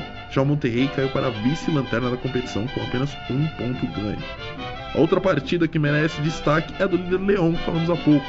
La Fiera também venceu por 2 a 1 e os 4 minutos de jogo, cruzamento a meia altura da esquerda para a direita dentro da área. Adivinha quem vem de carrinho a lá Romário para abrir o placar. Quinto gol do equatoriano Angel Mena, que vai se isolando cada vez mais na artilharia. Último destaque do que foi a quarta rodada foi por conta da excelente vitória do Juárez sobre o poderoso América por 3 a 1. O Juárez chega à quarta posição com dois pontos a menos que os líderes e o América está na 11 primeira posição com 4 pontos. Sem perder tempo, já vamos passar como será essa quinta rodada e o complemento das duas rodadas atrasadas da Liga MX. Começando com o complemento da rodada, na quarta-feira, 5 de fevereiro, Puebla e América foram a campo, às 23 horas, horário de Brasília. Na quinta, dia 6 do 2, também às 23h30, o Necaxa recebeu o Monterrey. Na sexta-feira, dia 7, aí sim, teremos os jogos da quinta rodada que terá início à meia-noite e 15 com Lanterna Morelia, indo até o estádio Jalisco enfrentar o Atlas. No sábado, dia 8, mais quatro jogos. Puebla e Santos Laguna, Tijuana e Toluca, Cruz Azul e Pachuca, Tigres e Chivas Guadalajara. No domingo, mais quatro jogos encerram a rodada. O líder Leão recebendo Monterrey, que precisa dar uma resposta na liguilha, Pumas e São Luís, Querétaro, que quer a liderança enfrentando o América, e encerrando o Juárez, sensação do campeonato, diante sua torcida pretende vencer o Necaxa e continuar subindo na tabela. Agora vamos falar da Copa México, que acontece em paralelo à liguilha. E esse torneio está na fase derradeira, as quartas de final. Vamos acompanhar aqui como foram as oitavas de final, antes de falarmos dos jogos das quartas. O Juárez eliminou o Querétaro após ter sido derrotado na partida de ida por 3 a 2, vencendo a volta por 3 a 1 e avançou. Aliás, que temporada do Juárez, time fundado em 2015, muito jovem esse time, realmente sensação.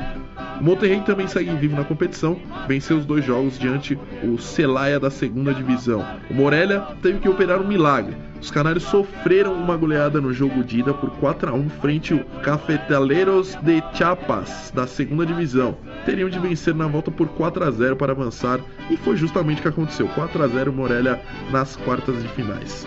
Santos Laguna bateu Pumas na ida por 4 a 2 e foi derrotado na volta por 2 a 1 Com agregados guerreiros seguem vivos na luta pelo título.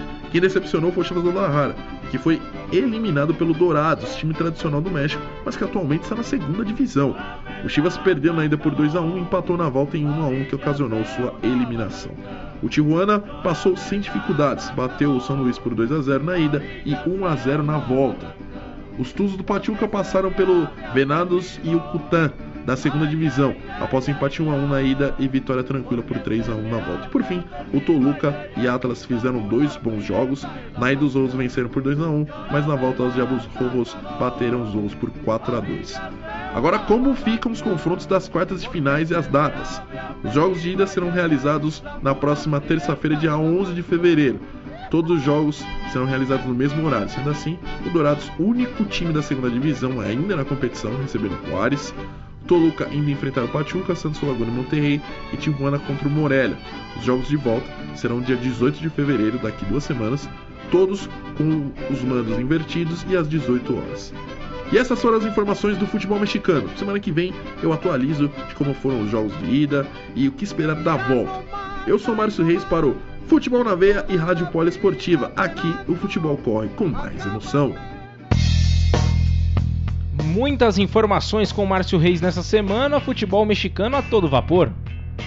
Com certeza, Gabriel. Ainda mais essas quartas de final da, da Copa do México, né? Com Dourados e Juárez. Dourados que fe tá fazendo investimento interessante para tentar sair da segunda divisão mexicana, encarando o Juárez, tendo totais chances de chegar à semifinal. Outra semi também um jogo muito interessante de Santos Laguna e Monterrey, que foi o jogo é, do, das oitavas de final da apertura, né?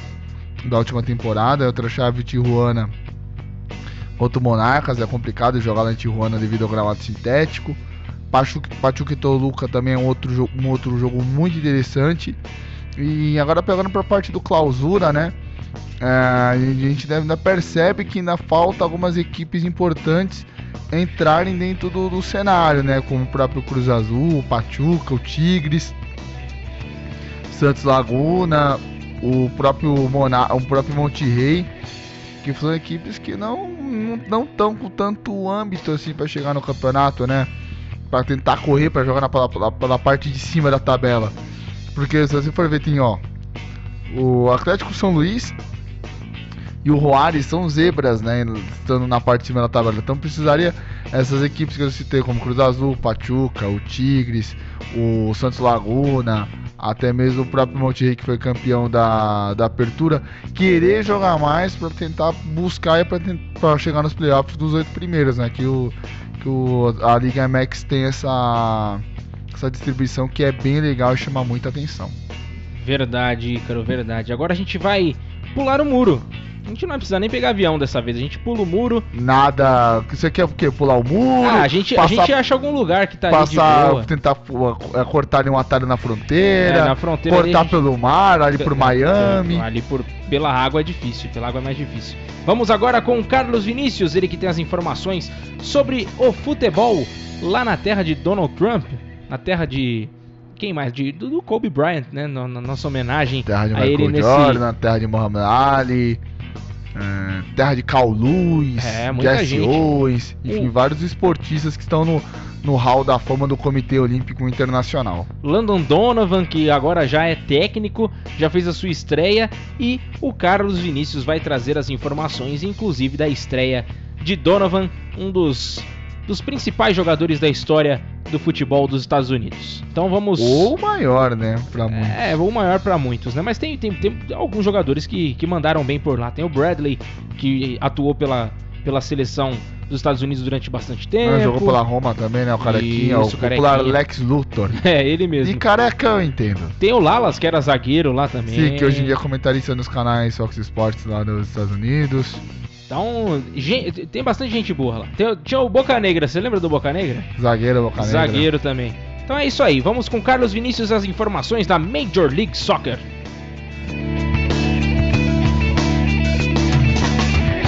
Faltando 22 dias para a volta da MLS, as equipes seguem na preparação.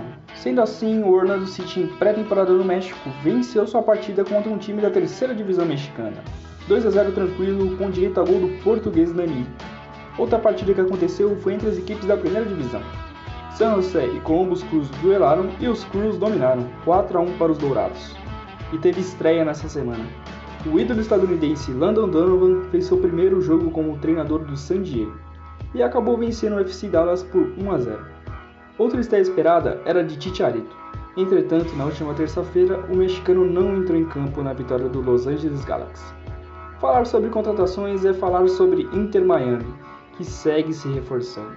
O negócio da vez foi Will Trapp, ex-Columbus Crew, o 25º reforço do Miami, que ainda espera por uma contratação de peso. Quem sabe será Rodolfo Pizarro.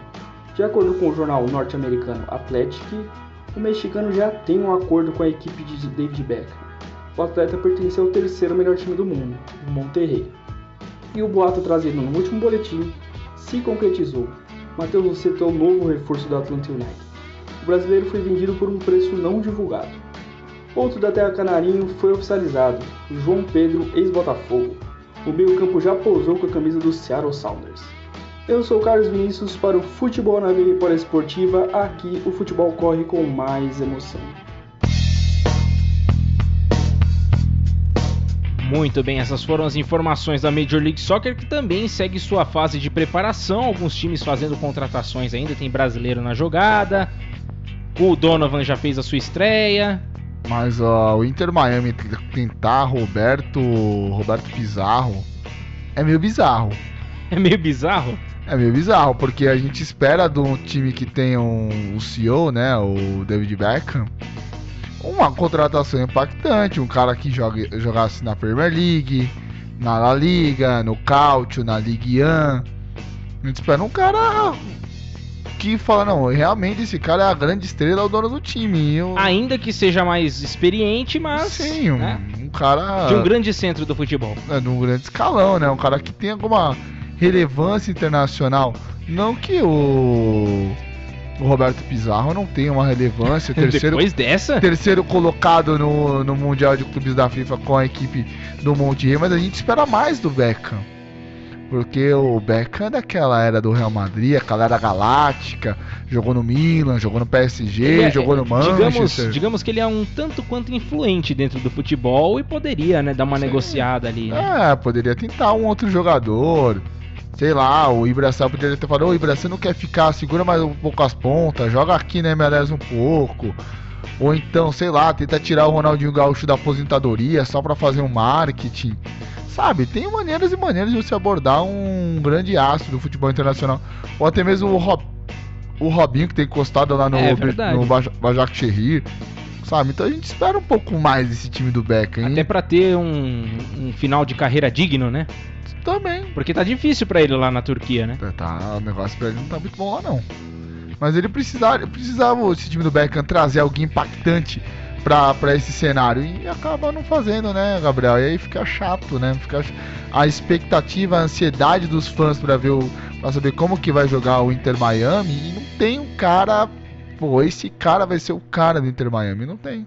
É, ainda não temos uma referência, né, nesse time do, do Inter Miami. O Inter Miami, Miami que tem um símbolo bem bonito com dois flamingos, sim, sim. um símbolo preto com os detalhes em um rosé ali, é, é um símbolo bem é bonito, é legal, eu gostei bastante. interessante. Os números em algarismos romanos, né, os números é, do, do ano de, de fundação, né?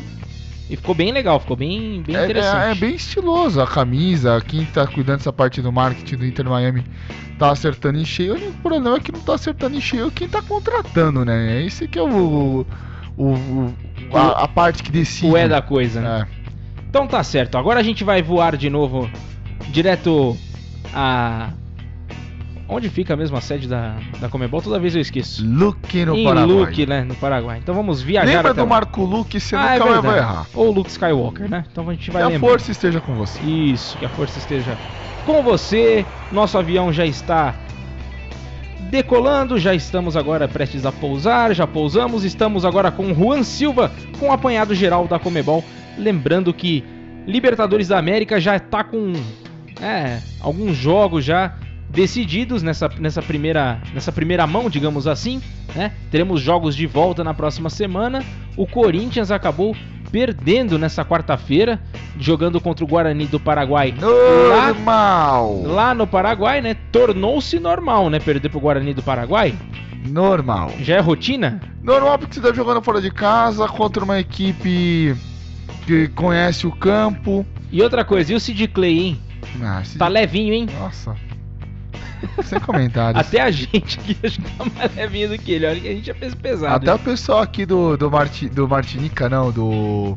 Do Titânico tá mais leve. Eu, eu que fiz jogo de vários no final de semana passada vi uns caras mais leves que o Sid Clay. É verdade. A gente vai agora com o Juan Silva para saber o que, que aconteceu durante essa última semana pelo, pela América do Sul.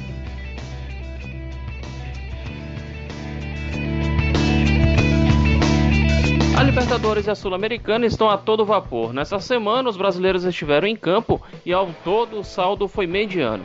Na Liberta, o Corinthians perdeu para o Guarani do Paraguai por 1 a 0 fora de casa e continua sem saber o que é vencer o rival. Já o Inter, no Chile, empatou sem gols contra a Universidade de Chile. Nos outros jogos, o Independente Medellín goleou o Tátira por 4 a 0, o Tolima venceu o Macará pelo placar mínimo, já o Cerro Largo e o Palestino empataram por 1 a 1, mesmo placar de Universitário do Peru e Cerro Porteño. Enquanto isso, o The Strongest bateu o Tucumã da Argentina por 2 a 0. Na Sul-Americana, em casa, o Fluminense empatou com o União La Calera por 1 a 1 e o Vasco venceu a equipe do Oriente Petroleiro por 1 a 0 também em casa. Nos jogos seguintes, o Coquimbo venceu o Araguá por 3 a 0, o Melgar venceu o Potosí por 2 a 0, o Vélez Sarsfield venceu também o Alcas por 1 a 0, mesmo placar de Fênix e El Nacional vencido pela equipe uruguaia. Fechando os jogos, o Atlético Nacional goleou o Huracan por 3 a 0 e o Luquenho venceu o Mineiros de Guaiana por 3 a 2 em jogo quente na Venezuela. Os jogos de volta da Libertadores da Sul-Americana acontecem entre os dias 11 e 13 de fevereiro, com os brasileiros tendo que suar a camisa ainda mais para se classificar. Essas são as informações da Comebol. Sou Juan Silva para o Futebol na Veia e Poliesportiva. Aqui o futebol corre com mais emoção.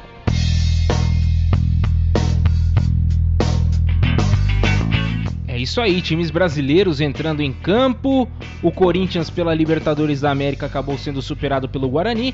Pela Copa Sul-Americana, o Vasco venceu, né? O Vasco conseguiu um bom resultado e o Botafogo, né, o, o Fluminense acabou empatando em 1 a 1. Bom, La Calera, o, o, o gol do Vasco do German Cano, né? O Vasco vencendo por 1x0 a equipe do Oriente Petroleiro jogando fora de casa. Resultado importantíssimo para a equipe de São Januário. É, também um jogo que muito interessante sobre essa Sul-Americana, Gabriel.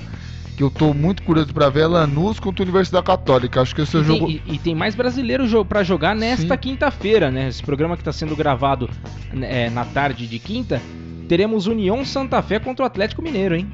Tô- Às 21h30, horário de Brasília. O Galo também tentando uma uma melhor, melhor sorte na Copa Sul-Americana. Lembrando que o Galo chegou até as semifinais da, da última edição. Então, essa Sul-Americana é bem interessante. O, o Nacional venceu o Huracan também por 3x0.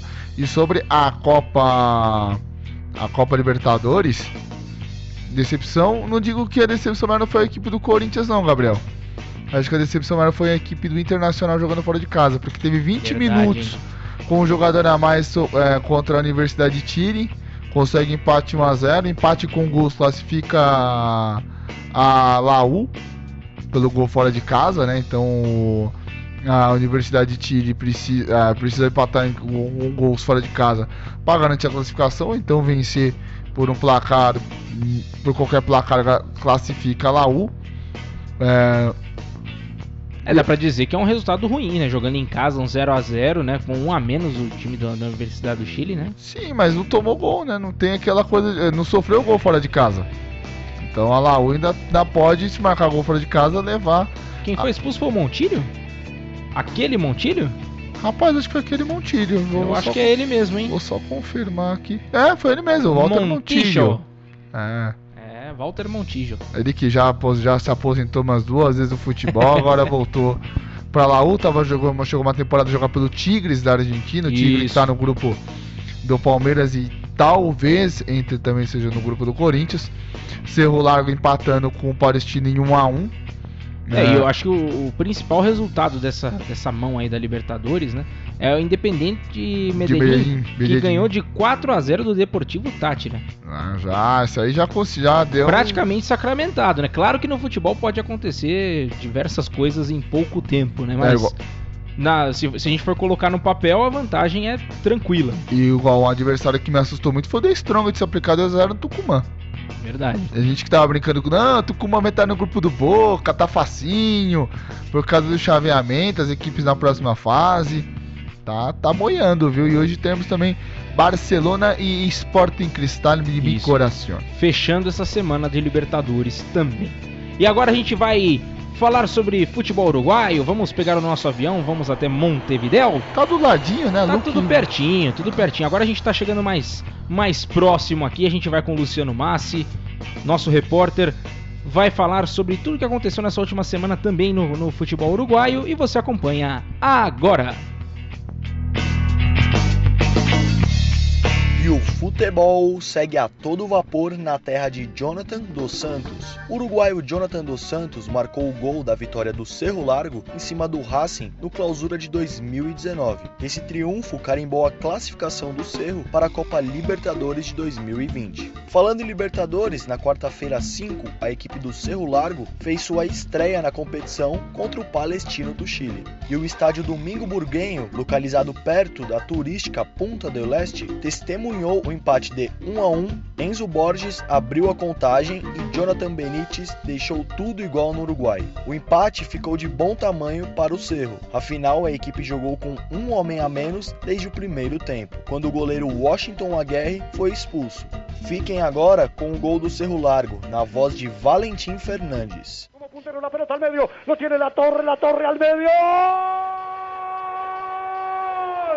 ¡Gol!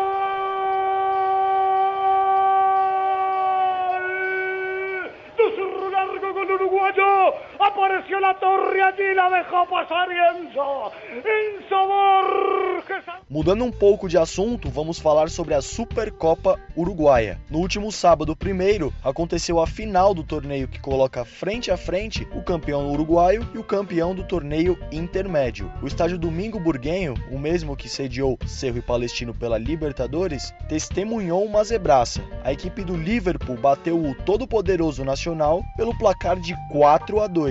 O triunfo foi sacramentado com um gol de Fabrício Dias na prorrogação. Vamos ouvir esse tento que entrou na história da equipe negra azul, pela voz dele, o inconfundível Alberto Kesman. Por la punta Martín Correa, tira abajo, viene gol. ¡Gol! Díaz. ¡Gol de Liverpool!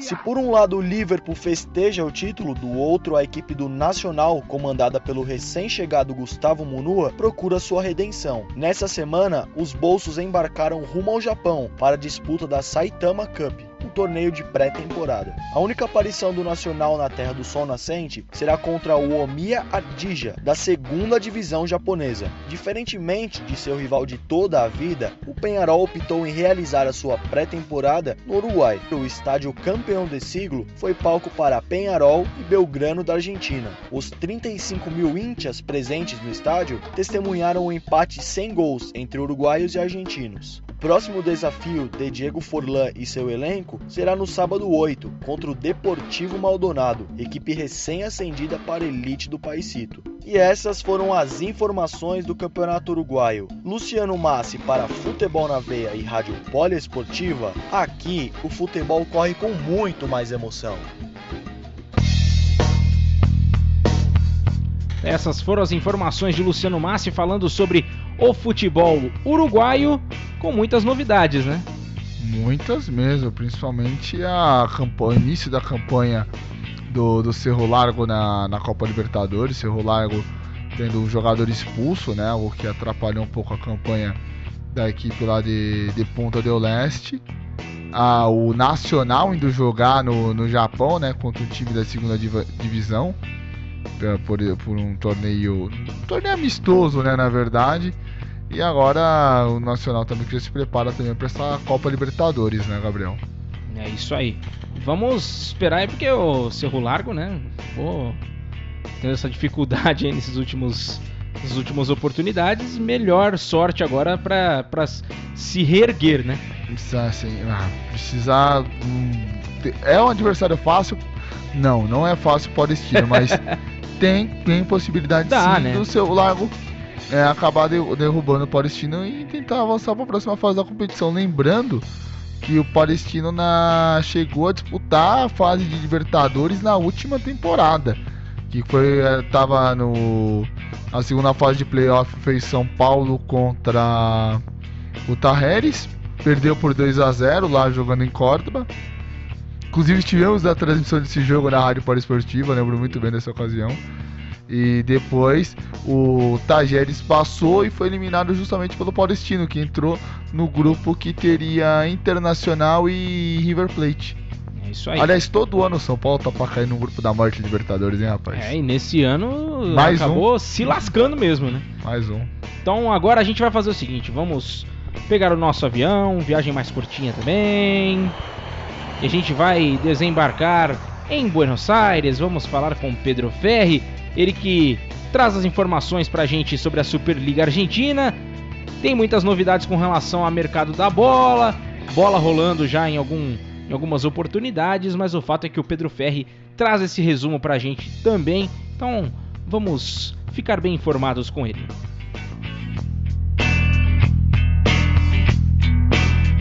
A Superliga Argentina está na reta final. Há cinco partidas de conhecermos o campeão, o River Plate segue na liderança com três pontos de vantagem para o segundo colocado, Boca Juniors. No último domingo, ambos estiveram em campo. No Monumental de Nunes, a equipe missionária fez o dever de casa e bateu por 2 a 0 o Central Córdoba. Rafael Santos Borré, artilheiro da competição com 11 gols, ao lado de Silvio Romero, do Independiente, fez o primeiro. Aliás, com esse tento, o colombiano chegou aos 36 gols marcados e assim empatou com Gonçalo Martins na vice-colocação da tabela de artilheiros da era Marcelo Gachardo, à frente de Borré e Pitt, atualmente no Atlanta United dos Estados Unidos, está somente Lucas Alario, que hoje defende o Bayern Leverkusen da Alemanha.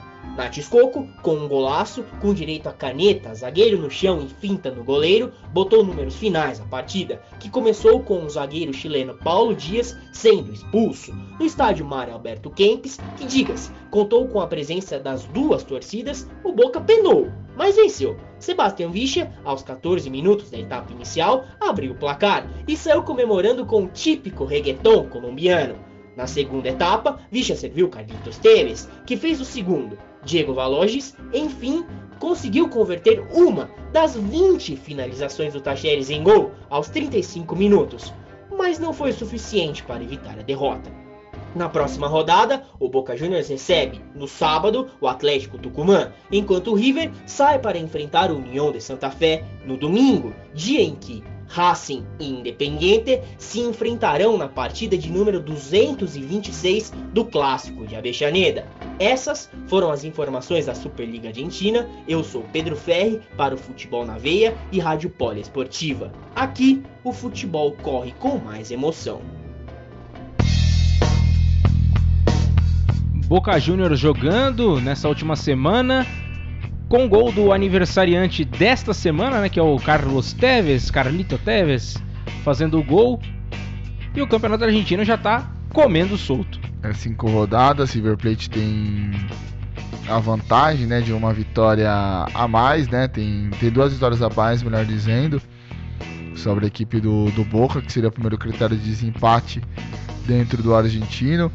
A gente começa a olhar ali do do terceiro até o nono tá uma briga maravilhosa, porque o Lanús tem 32, que é o terceiro, e o Rosário tem 29 pontos. Tá em oitavo, nesse meio termo nós temos Argentino Júnior, Vélez Sarsfield, Arsenal de Sarandi, o Nivas. Então, A briga tá boa, hein? Ah, tá muito boa a briga dentro do, do campeonato argentino. Fora que ainda você pode colocar ainda correndo por fora ali um Estudiantes de La Plata, É, o são- Racing. São oito pontos que separam, né? Do, do primeiro colocado, né? Sim, sim. Então o campeonato argentino vem vem bem equilibrado. Essa última vaga também direta para Copa Libertadores também é uma briga bem intensa. Então vamos acompanhar como que vai ser definida essa reta final do Campeonato Argentino. Lembrando que é o único título que Marcelo Gachardo não conquistou ainda, defendendo as cores dos milionários lá da Argentina. É isso então. Antes de terminar o nosso programa, só atualizando o resultado: placar final no Santiago Bernabéu: 4 para a Real Sociedad, 3 para o Real Madrid. Agora conseguiu diminuir um pouco o prejuízo. Dois gols brasileiros, um de Marcelo e um de Rodrigo. O passe do gol do Rodrigo foi de Vinícius Júnior, então os brasileiros participando bastante aí desse, desse, dessa recuperação né, do time do, do, Real Madrid. É, agora o Madrid precisa vencer jogando fora de casa, né, jogando no País Basco para garantir a, o avanço na, pra, da, dentro da Copa do Rei.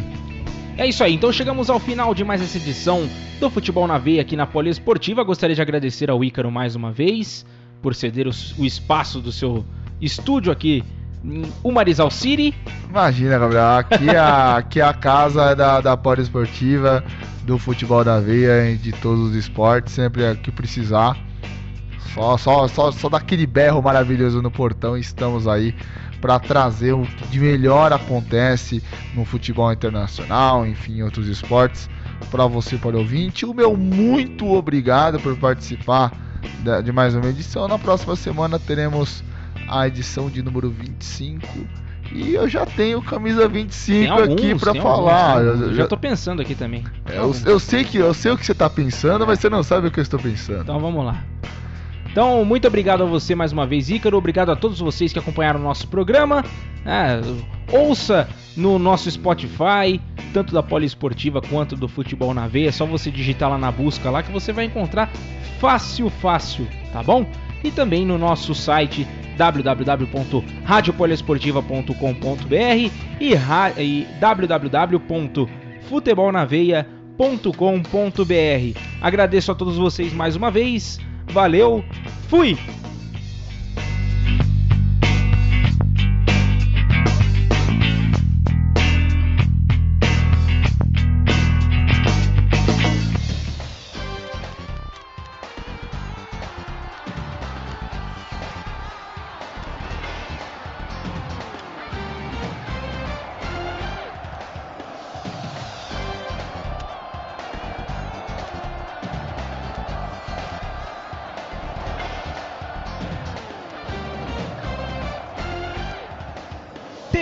Agora.